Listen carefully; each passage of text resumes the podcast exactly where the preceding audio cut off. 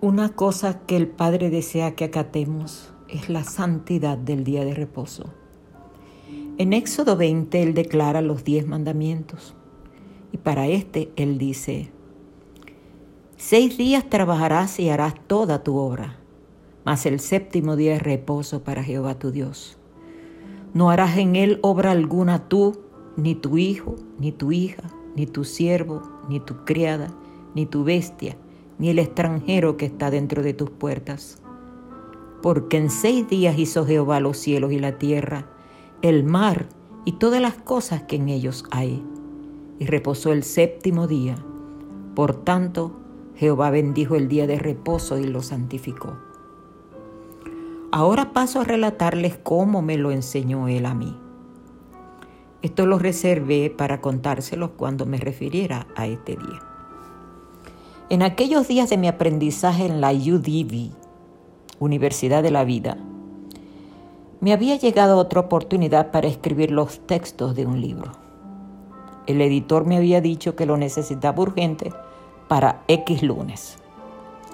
Levantar todo el texto de un libro de unas 450 páginas toma su tiempo. Yo ya llevaba más de una semana sentada en la Composer y corría la segunda semana de trabajo y todavía me faltaban como 30 páginas para escribir. Víspera del día que debía entregarlo, era domingo, día de reposo, tal como hoy cuando les estoy contando esto. Mañana el editor vendría por el material ya listo. En aquel tiempo el horario de la capilla era de 12 a 3 de la tarde. Al regresar le di de comer a mis hijas. Ellas se fueron a sus habitaciones a descansar y yo me quedé en el cuarto azul. Así llamábamos el cuarto de estudio y trabajo porque tenía una decoración de papel tapiz con esos matices de color. Yo ya estaba comenzando a tener la preocupación del trabajo que debía entregar al otro día. La observancia del día de reposo es un signo del convenio entre Él y nosotros, su pueblo. Quiere decir que si lo santificamos, lo reconoceríamos a Él como nuestro Señor y Dios. Yo lo había guardado santo desde que me hice miembro de esta iglesia y así lo habíamos practicado y enseñado a mis hijas. Y ese día no veíamos televisión, no había correteo ni exceso de risas en casa no hacemos compras de ninguna naturaleza. Y lo hacíamos así. Y para que más íntegramente te conserves sin mancha del mundo, irás a la casa de oración y ofrecerás tus sacramentos en mi día santo, porque en verdad este es un día que se te ha señalado para descansar de tus obras y rendir tus devociones al Altísimo. Doctrina y Convenio 59.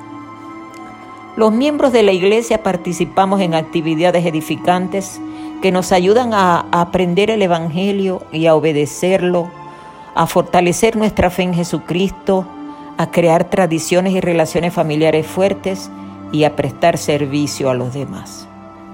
Sin embargo, con todas estas cosas sabidas y practicadas por bastante tiempo, todavía mi pensamiento estaba en la importancia de mi palabra dada y en el dinero que al otro día tendría para mi familia. Así que me hinqué en el piso e hice una oración al Padre Celestial, explicándole mis razones para sentarme a trabajar.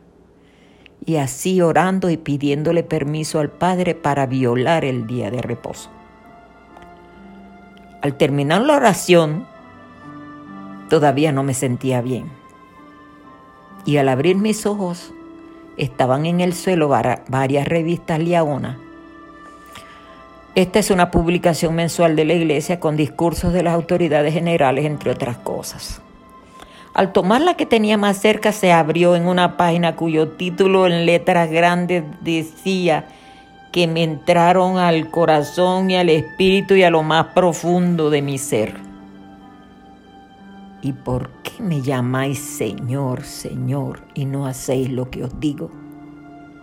Lucas 6:46. Inmediatamente oré de nuevo y le pedí al Señor perdón por mi irreverencia y mi falta de obediencia. Y por supuesto, no hice el trabajo. Al otro día, lunes, me levanté bien tempranito y me puse a terminar mi trabajo y lo terminé. Pero a eso de las nueve de la mañana me llama el editor y me dice, señora, disculpe, pero hemos tenido un inconveniente serio y no podremos llegar sino hasta mañana. Señores que me escuchan, esto se los dejo sin comentarios. En el nombre santísimo de mi Señor Jesucristo. Amén.